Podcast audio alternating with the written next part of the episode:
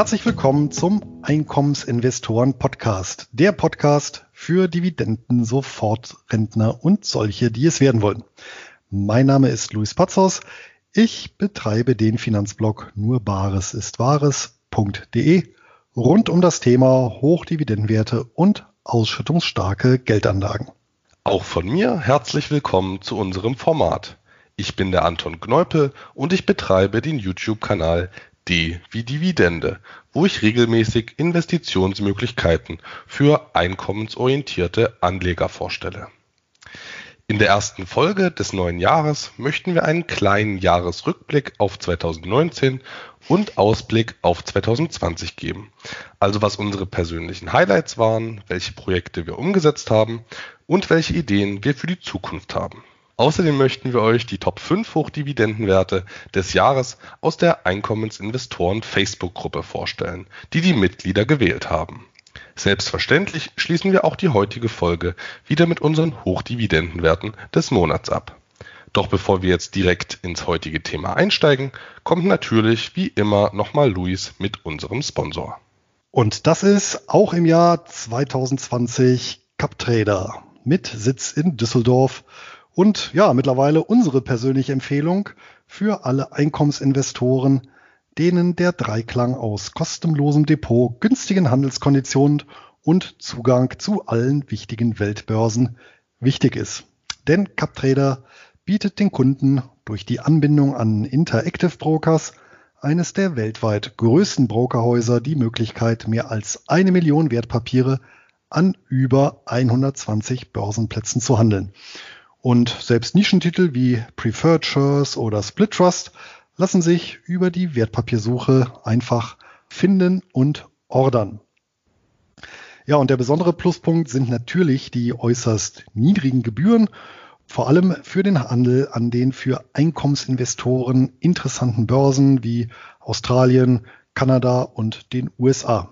Ja, ein, selbst eine Kleinorder an der New York Stock Exchange kostet dabei gerade einmal ein Cent pro Wertpapier beziehungsweise mindestens zwei US-Dollar.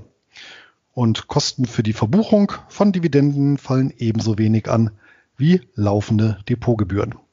Und damit können sich Anleger bei CapTrader selbst mit einer vergleichsweise niedrigen Einlage ein breit diversifiziertes Dividendenportfolio aufbauen. Ja, aufgrund des Preis-Leistungs-Verhältnisses bin ich selbst im Jahr 2017 Kunde von CapTrader geworden. Anton ebenfalls kürzlich. Und ja, wir beide sind mit dem Service und den zahlreichen Report-Funktionen sehr zufrieden. Und seit die komplett überarbeitete Nutzeroberfläche Anfang letzten Jahres an den Start gegangen ist, punktet CapTrader auch in Sachen Bedienkomfort, insbesondere auch die App übrigens, die ich zuletzt häufiger genutzt habe. Direkt zur Konto- und Depoteröffnung geht es über nur Bares ist Wahres.de Schrägstrich Captrader. Und damit geht es ab zur eigentlichen Podcast-Folge. Und ich glaube, jetzt müssen wir erstmal auch unseren Hörern ja, ein frohes neues Jahr wünschen. Und natürlich das nötige Quäntchen Investorenglück auch in 2020. Oder Anton? Ja, ich hoffe, alle unsere Zuhörer sind gut ins neue Jahr gerutscht. Wenn wir jetzt mal zurückblicken auf 2019, was hattest du dir denn persönlich für Ziele gesetzt oder hattest du an Anfang des Jahres überhaupt Ziele?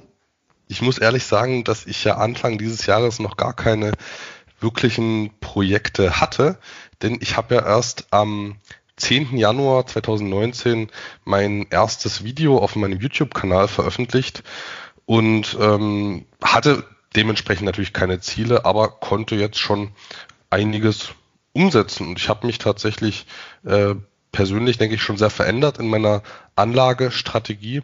Aber ich denke, da können wir später nochmal mehr drauf eingehen. Ich denke, du hattest schon äh, bestimmt schon ein paar konkretere Ziele. Du bestehst ja nun schon etwas länger am Markt. Wie war es denn bei dir? Ähm, konntest du gesetzte Ziele realisieren? Ja, ich habe mir jetzt so, sag ich mal, rund um das Finanzwissen, Blog äh, und äh, ja, Einkommensthema mehrere Ziele gesetzt, genau genommen vier an der Zahl. Das eine war, dass ich ähm, eine bestimmte Mindestabonnentenzahl in 2019 erreichen wollte. Das Ziel habe ich im Endspurt erreicht, insbesondere auch äh, im Dezember durch die Teilnahme an der E-Book-Woche hier mit dem Lars Frobbel und dem Alex Fischer und dem Dividendenadel, ja, wo wir da ein Informationspaket geschnürt haben, was es dann umsonst äh, zum Download gab. Ähm, das war das eine Ziel. Ähm, wie gesagt, das waren 4000 Abonnenten. Die Grenze habe ich dann auch ähm, ja, Ende Dezember dann geknackt oder Mitte Dezember, besser gesagt. Dann hatte ich mir tatsächlich auch ein Umsatzziel gesetzt, äh, welches ich erreichen wollte mit, den, mit dem Blog und den Aktivitäten drumherum. Das Ziel habe ich ja vor allem auch durch die Tatsache, dass ja, der Premium-Bereich gut angenommen wurde und die Seminare äh, deutlich übertroffen. Ja, dann natürlich wie für jeden Einkommensinvestor habe ich mir ein Ziel gesetzt, ähm, eine bestimmte, bestimmte Höhe dieses äh, Kapital- oder, oder Residualeinkommens aus äh, Hochdividendenwerten, aber auch aus anderen Einkommensquellen, welches ich äh, auch ja doch gegen Ende, ja, schon im Herbst erreicht hatte. Ja, und das vielleicht ambitionierteste und äh, ja, was wirklich auch dauerhafte Arbeit erforderte, war tatsächlich das äh, nächste Buch fertigzustellen. In dem Fall eben zum Thema Business Development Companies. Ein Auszug davon hatte ich ja auch im Rahmen der E-Book-Woche zur Verfügung gestellt und tatsächlich an Nikolaus 2019, da habe ich das Manuskript abgeschlossen. Ja, das ist auf jeden Fall beeindruckend, was du so stemmst alles in einem Jahr.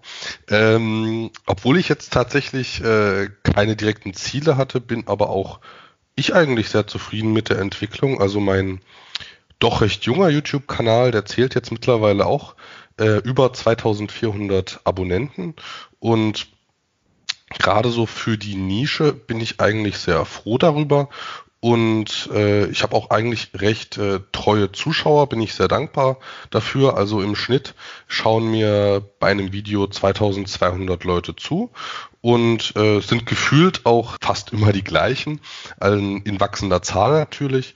Und ja, mittlerweile sind es 54 Einzelvideos auf meinem Kanal und der Trend ist positiv. Ich bin total zufrieden. Ich möchte das äh, auf jeden Fall weiter ausbauen, das Angebot auf meinem YouTube-Kanal. Und ähm, ein zweites Projekt, was nicht geplant war, aber was sich einfach ergeben hat, weil ich da Anfragen erhalten habe, da das war mein veröffentlichtes Hochdividenden-Weltportfolio.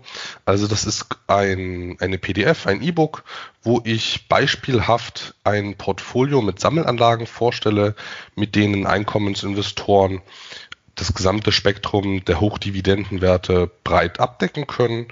Da hatte ich Anfragen, ob sowas gäbe wie ein Musterportfolio. Und ähm, das wurde auch sehr gut angenommen. Das hat sich äh, bis jetzt sehr gut verkauft. Habe auch ausschließlich gutes Feedback erhalten. Und ähm, ja, war ich sehr froh, wie sich dieses kleine Experiment entwickelt hat. Und ähm, falls sich jemand der Zuhörer dafür interessiert, der kann äh, ein Video, wo ich das vorstelle, äh, gern auf meinem YouTube-Kanal mal ansehen. Und wie war das bei dir, Luis? Du hast ja auch noch neben dem Podcast deinen Blog, nurbaresiswahres.de. Hattest du da äh, bestimmte Meilensteine, die du umgesetzt hast? Ja, also als Ziel hatte ich ja natürlich zum einen die Abonnentenzahl und äh, was mich natürlich ja auch ein bisschen stolz gemacht hat, ist wirklich, dass ich ja, wenn ich mein zweiwöchiges Blog-Telegramm, also den Newsletter zugrunde lege, gab es wirklich, seit ich gestartet bin, also im Januar 2017, keinen einzigen Versand, wo nicht mehr Abonnenten waren als davor. Also das ist wirklich eine schön kontinuierlich positive Entwicklung. Das freut mich natürlich.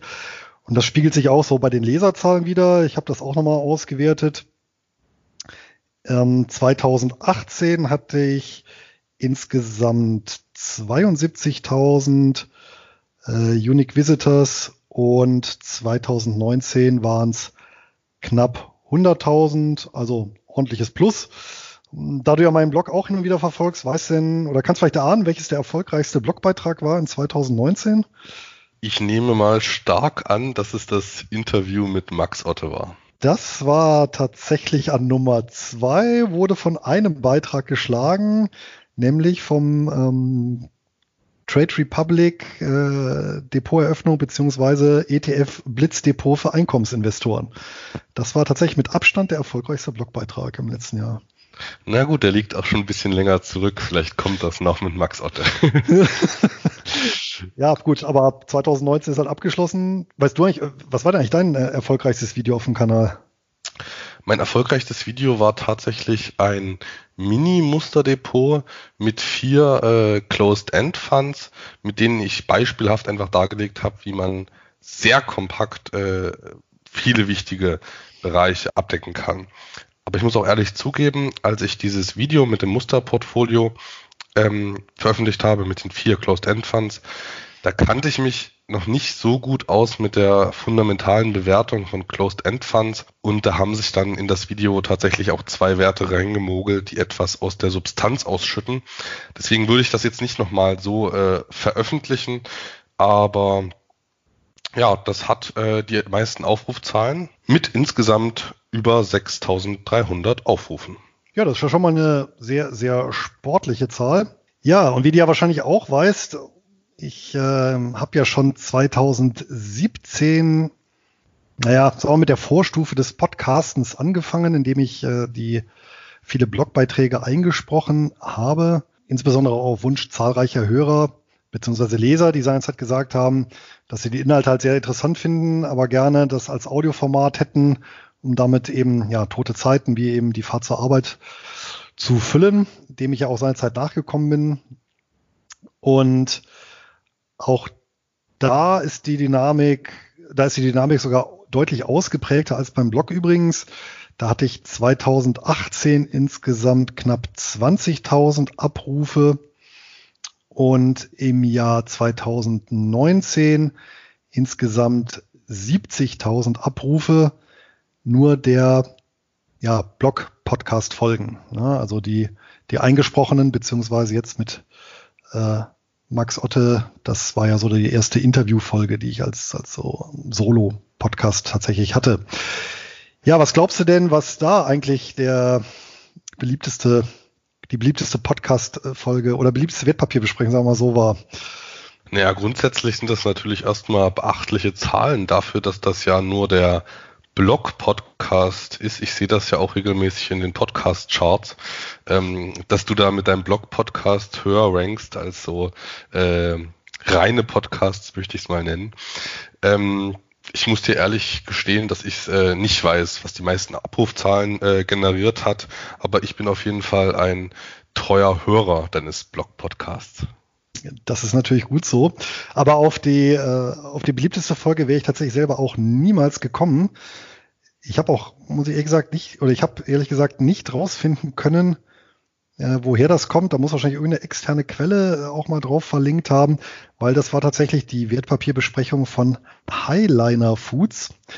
Highliner Foods, der kanadische Großhändler für Fisch und Meeresfrüchte, ein Hochdividendenwert, der aber im vergangenen Jahr seinen Aristokratenstatus verloren hat durch eine Dividendenkürzung und ja, das war die am häufigsten gehörte Folge des äh, Blog-Podcasts. Ja, ist natürlich auch ein absolut interessantes Unternehmen und so einer der wenigen Hochdividendenwerte aus der äh, Food- und Beverage-Branche. Also da gibt's ja äh, kaum Werte. Ich meine, äh, Kraft Heinz gibt's noch, aber ansonsten sind ja alle Unternehmen aus dem Bereich sehr teuer und haben niedrige Ausschüttungsrenditen. Also kann ich, schon kann ich mir schon vorstellen, dass da viele Leute drauf geklickt haben. Ja, dann äh, nähern wir uns mal unserem Gemeinschaftsprojekt. Anton, was glaubst du denn, was von den bisher acht Folgen, die wir im Jahr 2019 veröffentlicht haben, die beliebteste war? Ich glaube ja tatsächlich, dass es Leben von Kapitalerträgen war, weil das ja so ein bisschen finanzielle Freiheit, passives Einkommen, so ein bisschen das Buzzer-Thema ist. Aber äh, vielleicht äh, überraschst du mich ja jetzt auch. Ja, ich selber hätte tatsächlich gedacht, weil die, weil das Thema so oft gewünscht wurde, dass es tatsächlich die Folge zu den Closed End Funds gewesen wäre. Ist es aber nicht. Das war ja die Folge 7 und die am häufigsten abgerufene Folge war die Folge Nummer 6. Ja, nicht schlecht. Zum, zum Standardthema Sparen und Vermögen. ja, ganz, äh, ganz schnödes, ganz einfaches, schnörkelloses Thema und das war tatsächlich die beliebteste Folge 2018. Ansonsten hatten wir, ich habe das auch nochmal ausgewertet, über unseren Hoster, also unseren Podcast-Hoster, 30.000 Abrufe. Eingedenk der Tatsache, dass wir hier am 3. Mai gestartet sind und uns da auch kontinuierlich positiv entwickelt haben, ist das schon sehr ordentlich. Und von Anfang an haben wir ja hier auch die Strategie verfolgt. Das hatten wir auch im Vorfeld lange diskutiert, dass wir eben wirklich einen festen Erscheinungstermin im Monat haben, eben den ersten Freitag und das wirklich für den Standard-Podcast, für die Standardfolge, ja, der Veröffentlichungstermin sein soll. Luis, wollen wir jetzt zu unseren persönlichen Highlights kommen? Tops und Flops? Aber unbedingt. Was sind denn deine persönlichen Tops und Flops? Ja, also mein äh, eins der größten Highlights äh, für mich war ja tatsächlich vom Konsumenten äh, von Inhalten zum Investieren äh, zum Ersteller zu werden. Das fühlt sich tatsächlich ganz anders an. Davor war das tatsächlich ähm, da hat man händeringend nach Leuten gesucht, die vielleicht mal was zu einem Reit oder zu einer BDC schreiben. Ähm, und das war ja am Ende auch der Grund, warum ich einen YouTube-Kanal gemacht habe, weil ich einfach nichts gefunden habe. Und da habe ich einfach mal ein Video äh, am 10. Januar zum Main Street Capital äh, gemacht und das, äh, da gab es anscheinend auch äh, Interesse äh, zu dem Thema. Auf jeden Fall, das war so eines der größten Highlights. Das macht mir äh, nach wie vor total Spaß, äh, dort Inhalte zu erstellen und am Ende natürlich auch Leute, Leuten zu helfen. Und mein zweites äh, großes Highlight war natürlich den äh, Luis Pasers auf der Invest äh, kennenzulernen.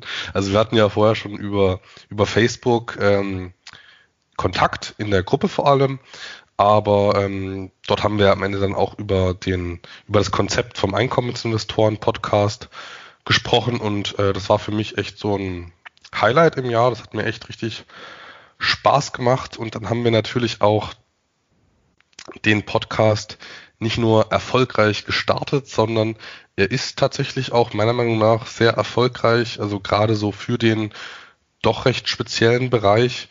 Und ähm, genauso freue ich mich natürlich auch über unseren wirklich maßgeschneiderten Partner CupTrader. Genau, das sind so meine Highlights des Jahres. Ja, und die Flops? Ja, ich muss dir ehrlich sagen, ähm, dass bisher alles äh, eigentlich sehr erfreulich gelaufen ist. Also die Projekte haben sich sehr gut entwickelt, äh, die Börsen ja sowieso in 2019. Ähm, ich kann dir jetzt nicht sagen, was schlecht gelaufen ist. Und auch im, wie gesagt, im Depot lief auch alles erfreulich. Wie war das bei dir? Hattest du da irgendwelche ähm, negativen Punkte? Ja, also ich würde das jetzt auch so ein bisschen unterscheiden. Ne? Einmal so die, das Depot, Top und Flop, kann ich gleich nochmal was dazu sagen. Und so das Persönliche, Top und Flop. Das stand sicherlich beim Top äh, ganz vorne mit dabei. Einmal natürlich die, die Entwicklung, ja, Blog und Podcast.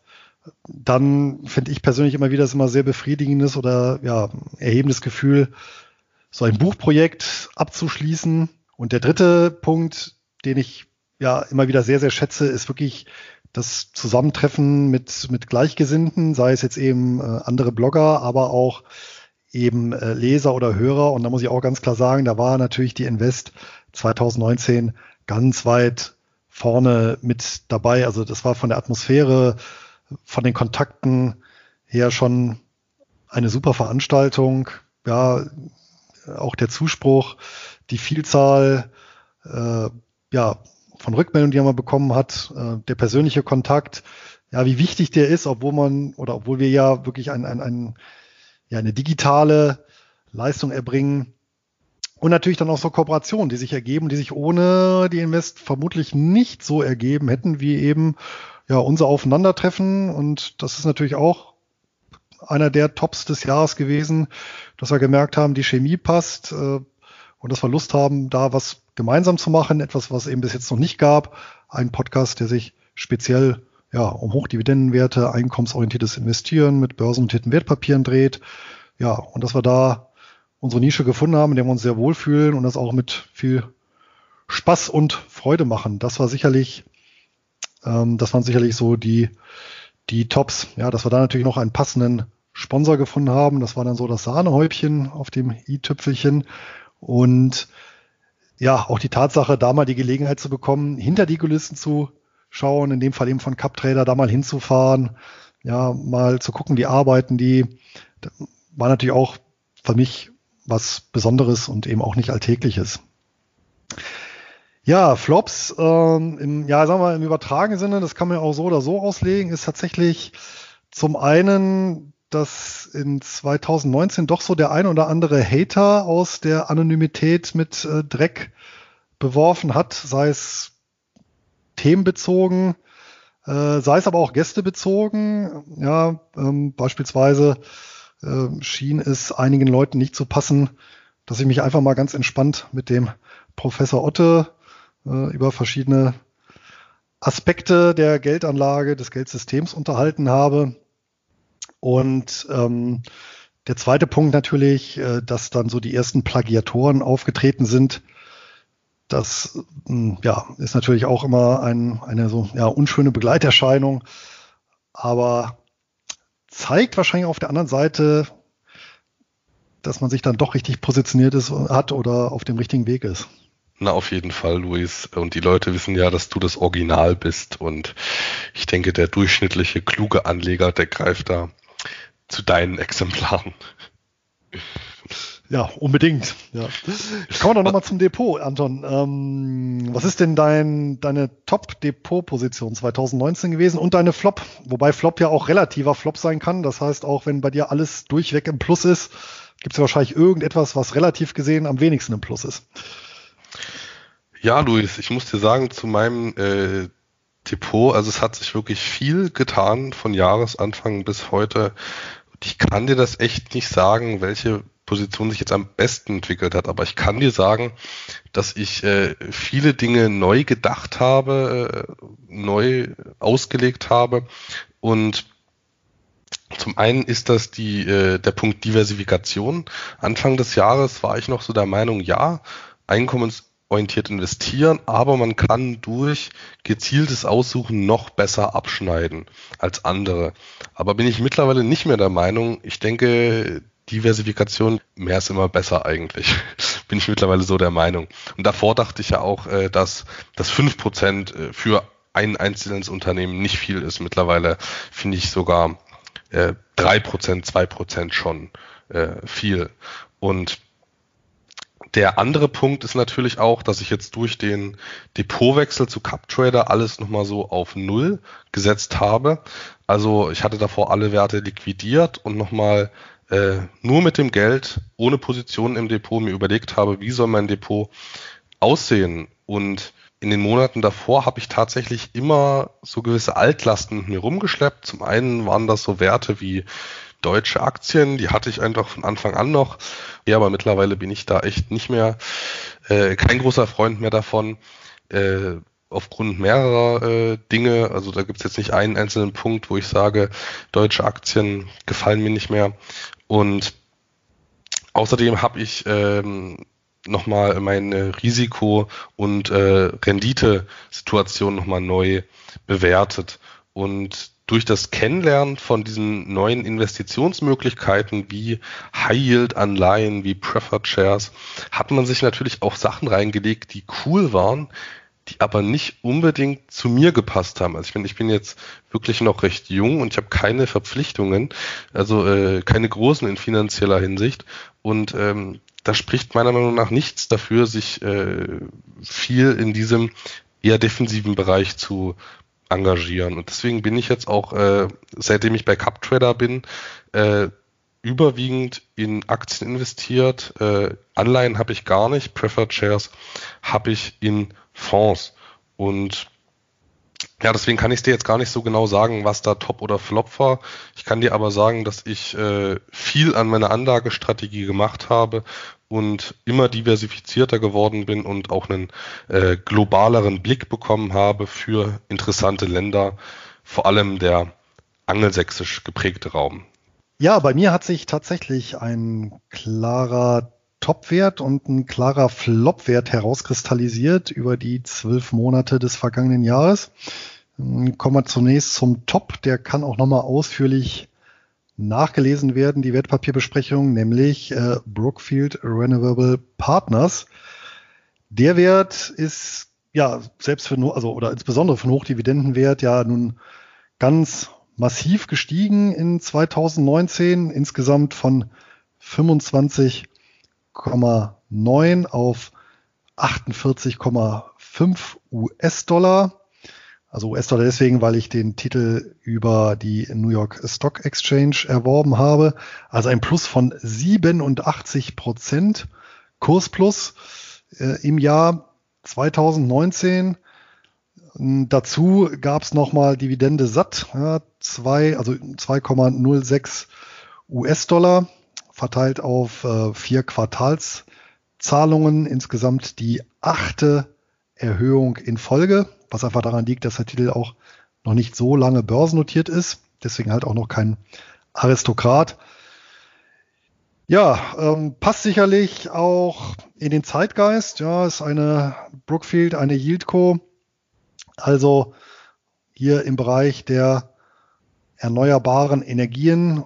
Und ich glaube, ich verrate nicht zu so viel, wenn ich jetzt schon sage, dass das natürlich auch mein Hochdividendenwert des Monats sein wird. Und dann werde ich dazu nachher noch einige Details erzählen.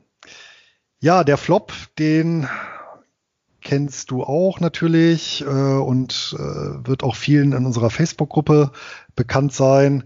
Denn zuletzt wurde das Thema auch nochmal sehr, sehr viel diskutiert. Und zwar ist der Flop der Larian MLP ETF, also ein Exchange Traded Fund, welcher marktbreit die Anlageklasse Master Limited Partnerships abdeckt, also gewissermaßen das konventionelle Gegenstück zu Brookfield, ja, also Öl, Gas, Geschäft. Da hat sich der Kurs ähm, negativ entwickelt von 9,35 US-Dollar auf 8,19 US-Dollar, also ein Minus von 12,4 Prozent. Ist allerdings das dritte Jahresminus in Folge gewesen. Seit 2017 hat der Kurs des ETF um ein Drittel etwa nachgegeben. Das konnte dann auch nicht mehr die Dividende ganz auffangen. Die betrug ebenfalls mit vier Quartalzahlungen insgesamt dann 0,78 US-Dollar. Ja, das ist natürlich ein polarisierendes Thema mit den MLPs. Ich denke, da können wir uns auch nochmal in einer einzelnen Podcast-Folge mit beschäftigen. Da ist ja tatsächlich mehr Substanz hinter, als der Kurs andeutet. Ja, und nur so viel vorab, weil ich immer wieder die Frage bekomme, auch, auch in der Facebook-Gruppe oder auch per E-Mail, ob ich mich nicht langsam davon trennen werde von dem Wert. Und äh, da kommt jetzt natürlich das ins Spiel, Anton, was du gesagt hast. Ja, das Weltportfolio, was sich eben aus ganz, ganz vielen unterschiedlichen Quellen speist. Temporäre Verluste gehören mit zu einer breit diversifizierten Strategie. Und von daher werde ich auch den Titel behalten und sogar eben nachinvestieren. Ja, also von daher ähm, bleibt weiter im Depot und ja, du hast recht. Ich denke, so der Bereich Master Limited Partnerships oder Energieinfrastruktur allgemein, das, da ist nochmal genug Musik drin für eine eigene Folge. Gut, Luis, wollen wir dann darüber sprechen, was wir für die nächste Zeit, fürs nächste Jahr geplant haben? Ja, vorab noch ein, äh, kurz, weil wir es jetzt schon so oft angesprochen haben, nämlich die Facebook-Gruppe, die will ich tatsächlich auch nochmal als äh, Top mit ins Spiel bringen, denn da hat sich die Zahl der Nutzer von 1030 Anfang 2019 auf 4300 Ende 2019 um über 300 Prozent nach oben entwickelt, was auch schon mal eine ja, sehr respektable Leistung ist. Und ja, ich meine, da sind ja jeden Tag ja, überwiegend äh, sehr zivilisierte Diskussion, was ja auch sehr erfreulich ist und äh, ja, macht auch Spaß, sich damit einzubringen. Und äh, ja, das ist aus meiner Sicht durch, durchaus auch eine äh, Erfolgsgeschichte, dass es uns auch gelungen ist, ein Stück weit so viele Leute fürs Thema zu begeistern. Äh, umgekehrt, äh, Flop Social Media wäre aus meiner Sicht die entsprechende LinkedIn-Gruppe, die wir auch ins Leben gerufen haben.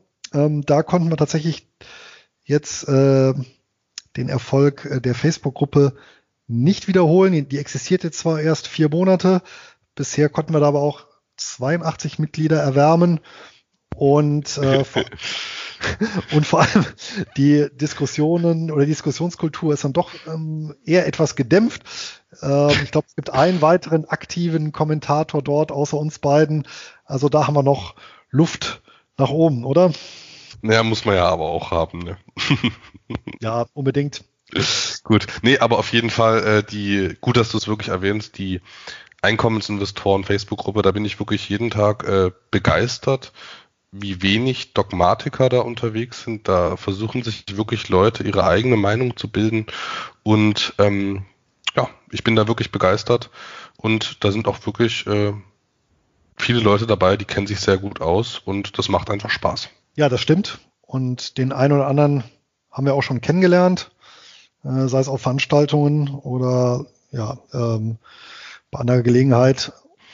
Und äh, ja, die, die Fachexpertise, da bin ich auch mal wieder sehr erstaunt äh, oder positiv überrascht. Und ich habe da auch, muss ich sagen, viel äh, gelernt und auch durchaus die ein oder andere Ansicht, die ich vorher hatte, auch äh, über die Zeit revidiert.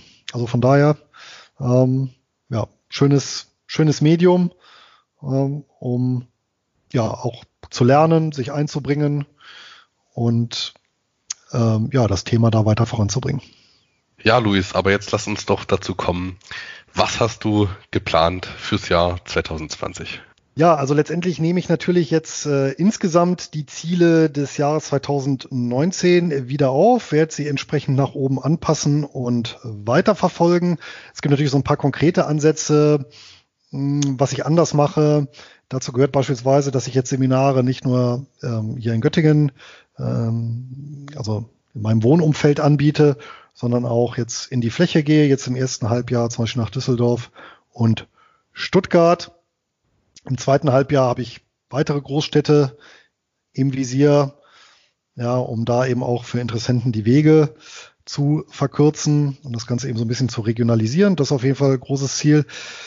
Ja, Themen gehen ja auch nicht aus. Das heißt, sicherlich ähm, werde ich mir da auch wieder ein Buchprojekt äh, oder habe ich da ein Buchprojekt in der Pipeline, besser gesagt. Und natürlich auch, was jetzt äh, Abonnentenzahlen angeht, ähm, auch da ist ja ebenso wie jetzt ja, bei der LinkedIn-Gruppe oder Facebook-Gruppe noch weiter Luft nach oben. Darüber hinaus gibt's natürlich, sind natürlich wieder Termine gesetzt. Äh, da gehört ganz klar die Invest dazu. Die Invest findet im Jahr 2020 am 24. und 25.04. statt, also ein Freitag und Samstag, wie gehabt. Schon mal vormerken für diejenigen, die uns dort persönlich treffen wollen.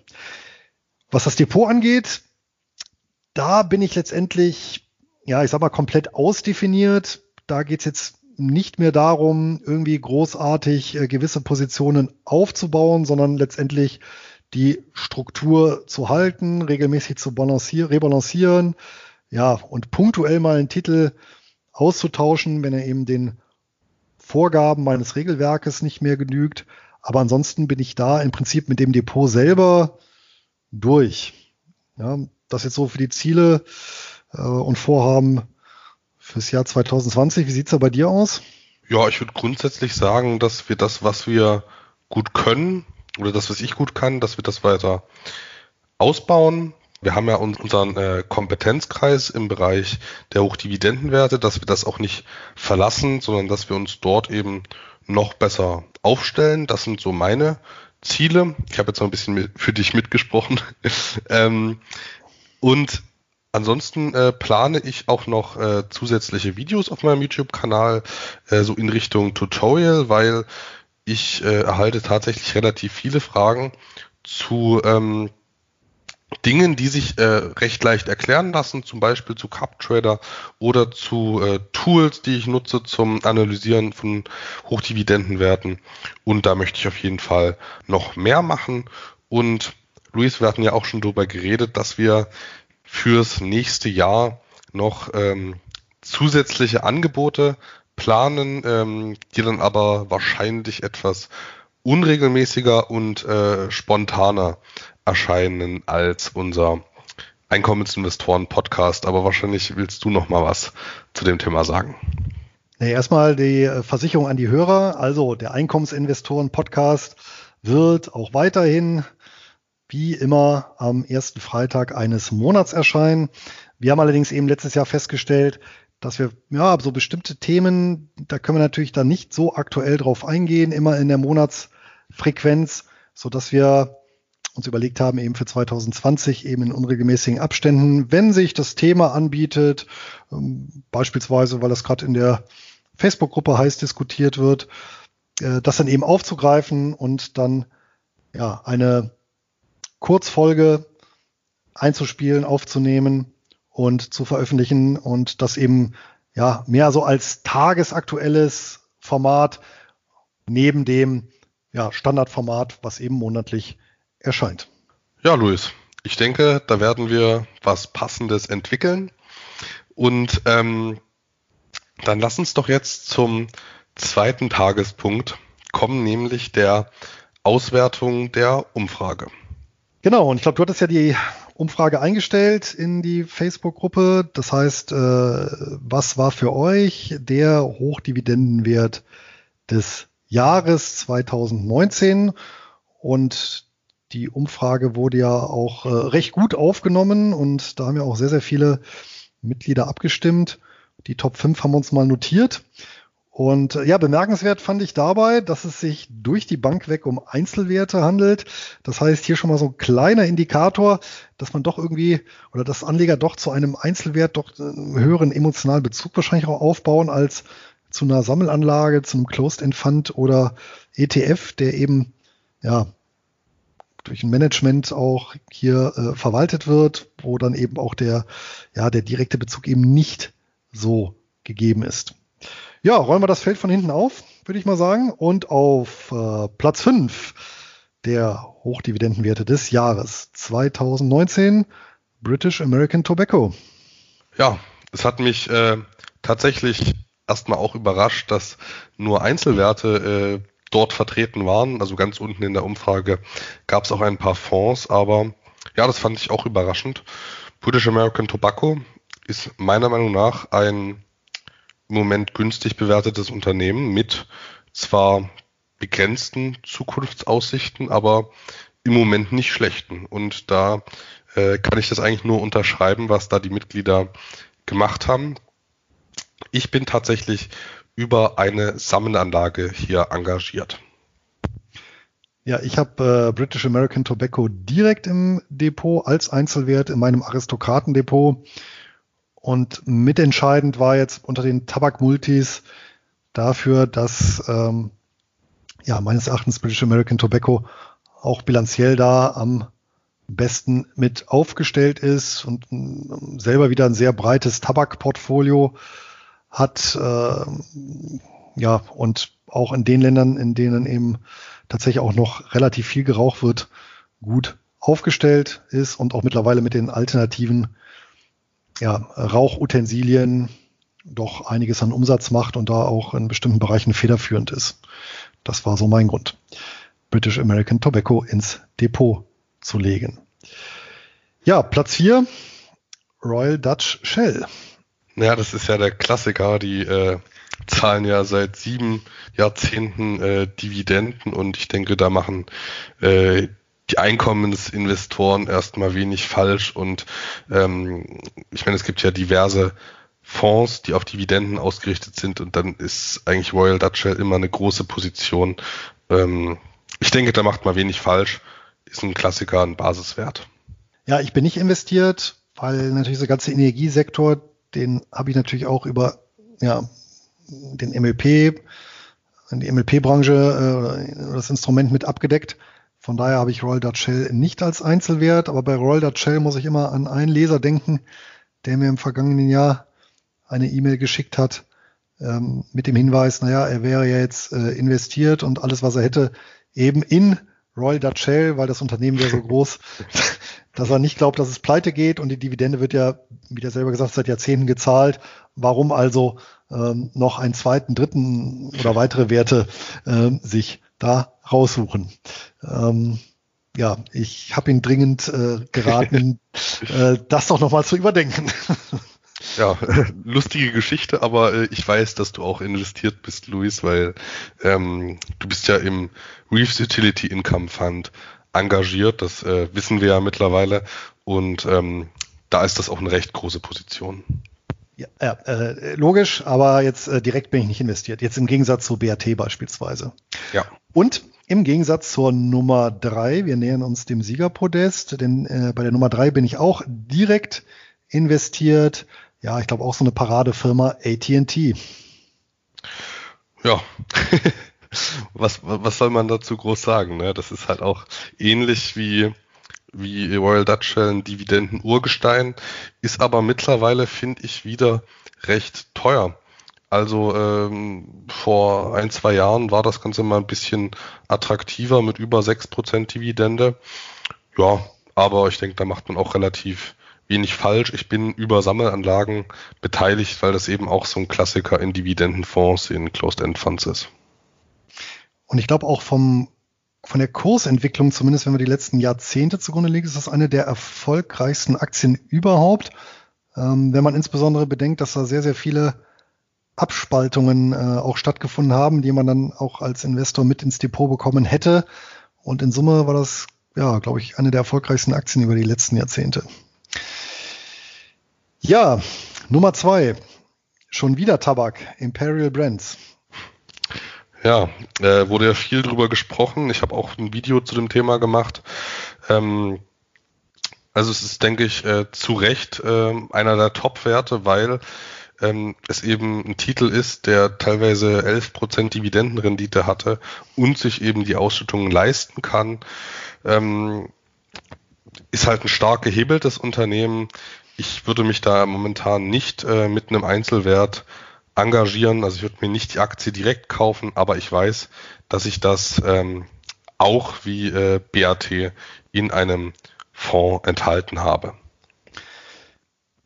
Da stimme ich dir zu. Das war übrigens auch der Grund, äh, als ich die großen Tabakunternehmen verglichen habe. Also einen Tabakkonzern wollte ich unbedingt in meinem Aristokratendepot haben und ähm, BAT im Vergleich zu Imperial Brands war halt deutlich konservativer finanziert und nicht so stark gehebelt. Und der starke Hebel bei Imperial Brands hat mich dann doch etwas abgeschreckt, beziehungsweise ja, hat dann dazu geführt, dass ich mich für BAT als langfristig dann meiner Meinung nach solidere Position entschieden habe. Ja, und Nummer eins, ähm, wer hätte das gedacht? Ein Real Estate Investment Trust, nämlich Tanger Factory Outlet.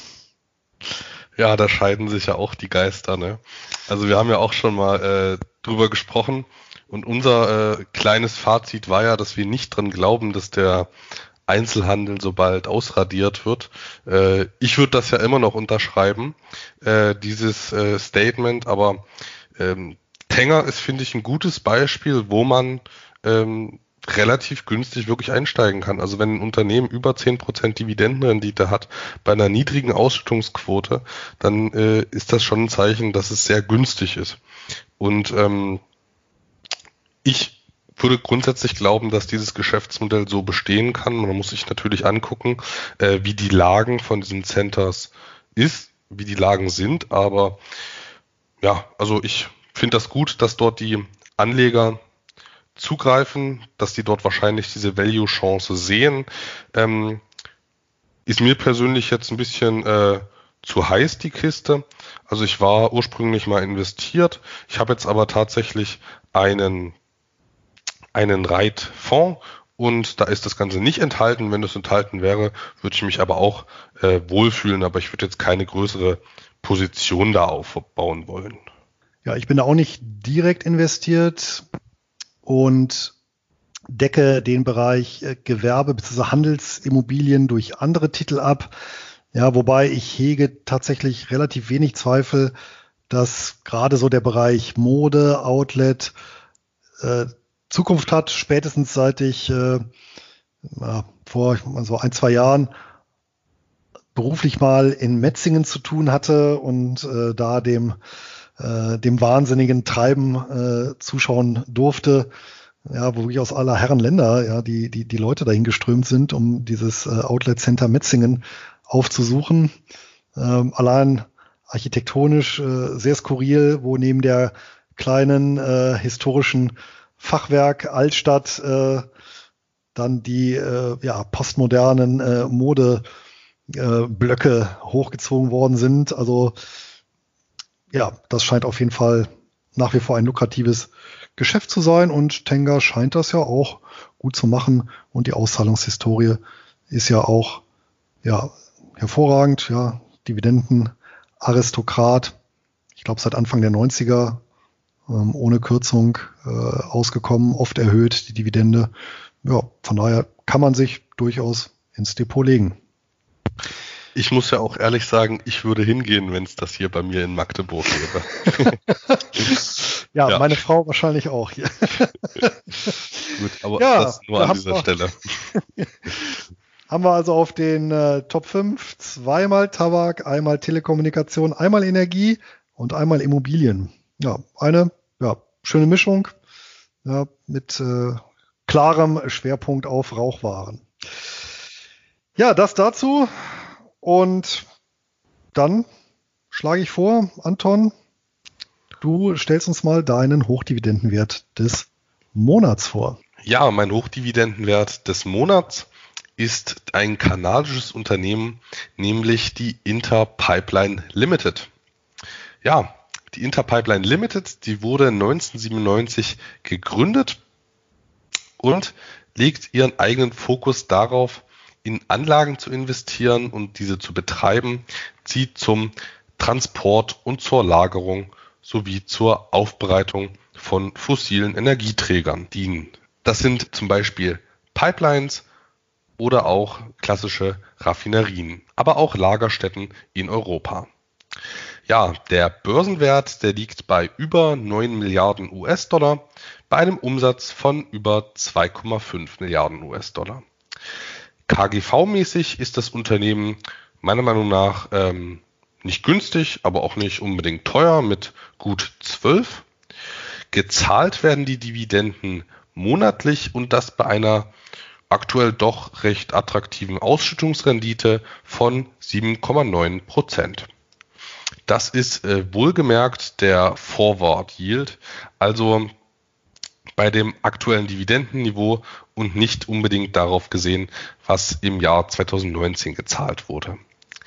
Die Ausschüttungsquote von den Funds vom Operations liegt bei 86 Prozent, ist meiner Meinung nach ähm, ein guter Wert, gerade in diesem Bereich. Also ähm, Pipeline-Betreiber, MLPs, Midstream-Unternehmen, die ähm, haben ja doch in gewisser Weise gelitten unter dem Rohstoffpreisverfall und auch Interpipeline ist in gewissem Maße von den Rohstoffpreisen abhängig bei den Umsätzen. Und dennoch hat man hier eine 86-prozentige Ausstellungsquote nach Investitionen, finde ich persönlich ähm, ordentlich. Und äh, die Steigerungsrate der Dividenden war mit 5,3 Prozent. Auf jeden Fall gut. Die Dividendenserie besteht tatsächlich seit 2003 und Interpipeline Limited ist damit ein waschechter Hochdividenden-Aristokrat.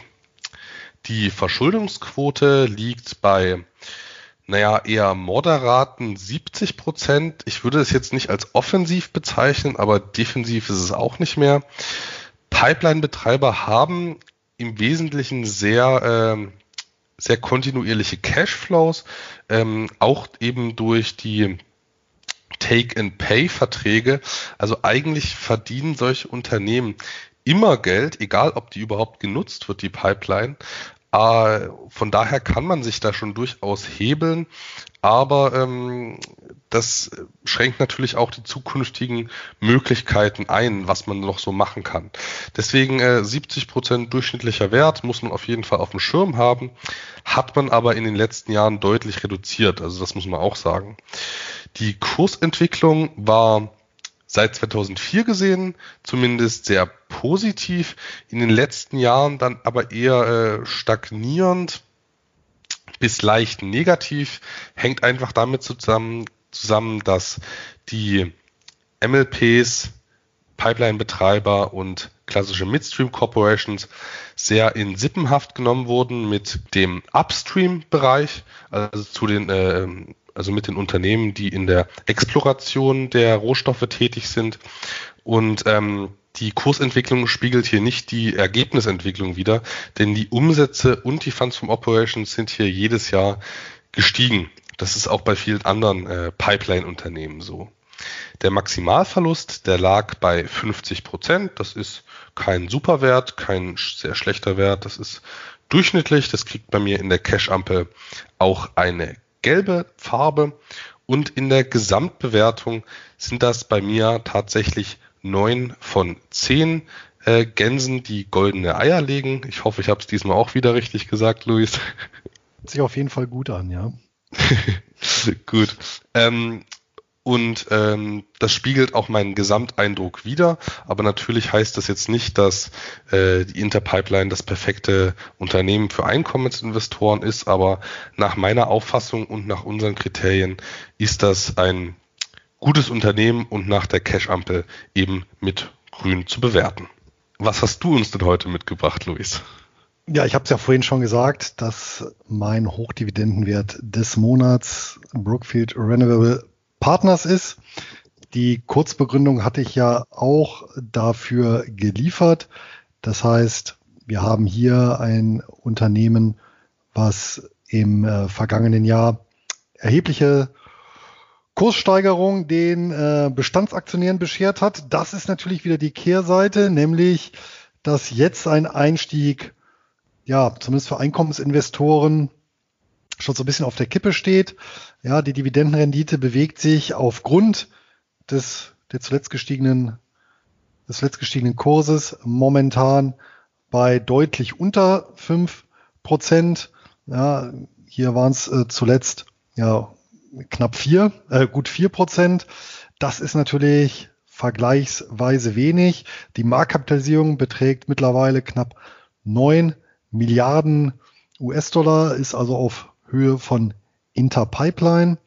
Das Interessante vielleicht an Brookfield Renewable Partners ist wirklich ein ja, klares, klar fokussiertes Geschäftsmodell, nämlich die Nutzung der Wasserkraft. Und das machen die schon seit über 100 Jahren, konkret seit 1912. Ja, haben auch ein mit allen Wassern gewaschen, äh, gewaschenes Management. Ähm, insbesondere eben eine sehr hohe durchschnittliche Vertragslaufzeit mit ihren Abnehmern. Das heißt, äh, Brookfield stellt ja oder produziert ja den Strom und hat hierfür langfristige Lieferverträge mit Distributoren abgeschlossen, also beispielsweise Firmen, die eben Haushalte oder Unternehmen mit Strom beliefern. Ja, 90 Prozent etwa der Verträge sind äh, Tarife auf Rädern. Das heißt, hier sind Inflationsanpassungs- oder Preissteigerungsklauseln äh, mit eingebaut, so dass das Unternehmen automatisch von Jahr zu Jahr von einem höheren Zahlungsstrom profitiert. Was vielleicht auch noch sehr erstaunlich ist, ist die Tatsache, dass Brookfield hier äh, gleichzeitig sehr konservativ finanziert ist. Der, die Fremdkapitalquote beträgt so Pi mal Daumen 50 Prozent.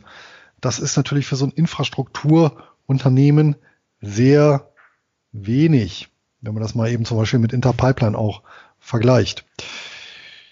Ja, Wasserkraft macht so um die 80 Prozent aus. Daneben haben wir noch so ein bisschen Windkraft und auch äh, Solarenergie mit im Portfolio, haben sich mittlerweile über die ganze Welt ausgebreitet, wenngleich der Fokus nach wie vor ähm, ja, USA, Kanada, ja, Südamerika ist, ja, historisch bedingt, weil die eben in Brasilien seinerzeit am Amazonas angefangen haben.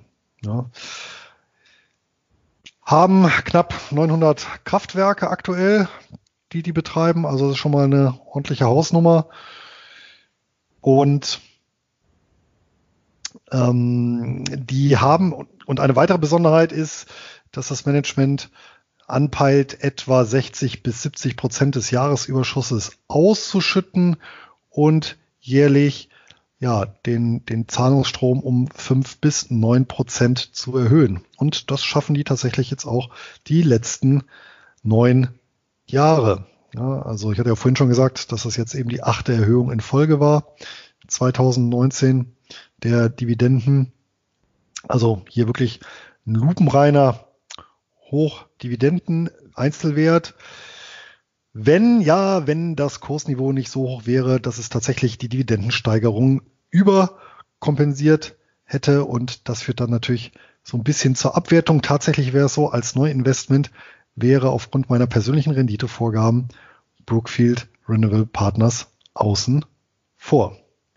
Ja, Brookfield ist auf jeden Fall ein äh, spannendes Unternehmen mit vielen anderen äh, spannenden Unternehmen, also Brookfield Renewable Partners, Brookfield Infrastructure Partners, es gibt interessante Closed-End-Funds von denen und ähm, ja, die liefern auf jeden Fall Shareholder Value. Das hat jetzt auch der Markt hier echt erkannt äh, bei BEP. Und nun ja, also das ist halt einfach äh, jetzt auch ein Wert, der zur Zeit passt, aber mir gefällt das ja, dass die da schon so lange dabei sind und auch so profitabel aktiv sind in diesem erneuerbaren Bereich und jetzt eben nicht erst in den letzten Jahren und durch äh, Subventionen das Ganze umgesetzt haben. Das gefällt mir persönlich schon sehr gut. Aber wie du sagst, aktuell wäre das für mich kein Kauf. Ich habe aber jetzt ähm, in meinem neuen CupTrader Depot mal meine ganzen Werte gescannt, auch meine Fonds und ähm, da habe ich auch äh, eine Position dort enthalten und freue mich natürlich drüber. Aber die äh, Folge ist ja jetzt doch schon zeitlich recht fortgeschritten. Lass uns doch jetzt zum Abschluss kommen, Luis. Ja, damit ist auch die erste Folge im Jahr 2020 beendet. Und wie immer abschließend der Hinweis, dass der Handel mit Wertpapieren mit Verlustrisiken bis hin zum Totalausfall verbunden ist und wir keine Haftung für die Nutzung oder Nichtnutzung der angebotenen Informationen übernehmen. Ja, und ja, wie heute, gerade heute mehrfach betont, sind sowohl Anton als auch ich in viele der thematisierten Wertpapiere selbst investiert und damit kann ein Interessenskonflikt natürlich nicht ausgeschlossen werden. Das war's. Wenn ihr Fragen habt, Sorgen, Nöte oder Verbesserungsvorschläge, dann freuen wir uns über eure Rückmeldung. Und dafür könnt ihr gerne die Kommentarfunktion direkt unter der Podcast-Folge nutzen oder schreibt uns einfach eine E-Mail an Einkommensinvestoren at nurbaresistwahres.de. Und wer keine Folge mehr verpassen möchte, der kann den Einkommensinvestoren Podcast auch direkt abonnieren über einen unserer zahlreichen Kanäle. Weitere Informationen auf nurbaresistwahres.de beziehungsweise auf dem YouTube-Kanal D wie Dividende. Das war's für heute. Auf bald und eine ertragreiche Zeit. Euer Luis. Ja, weitere Informationen gibt's aber natürlich auch in der Einkommensinvestoren Facebook-Gruppe. Das noch als kleine Anmerkung. Aber auf jeden Fall wünsche auch ich euch ein glückliches Händchen beim Investieren und viel Spaß beim Dividendenvereinnahmen. Euer Anton von wie Dividende.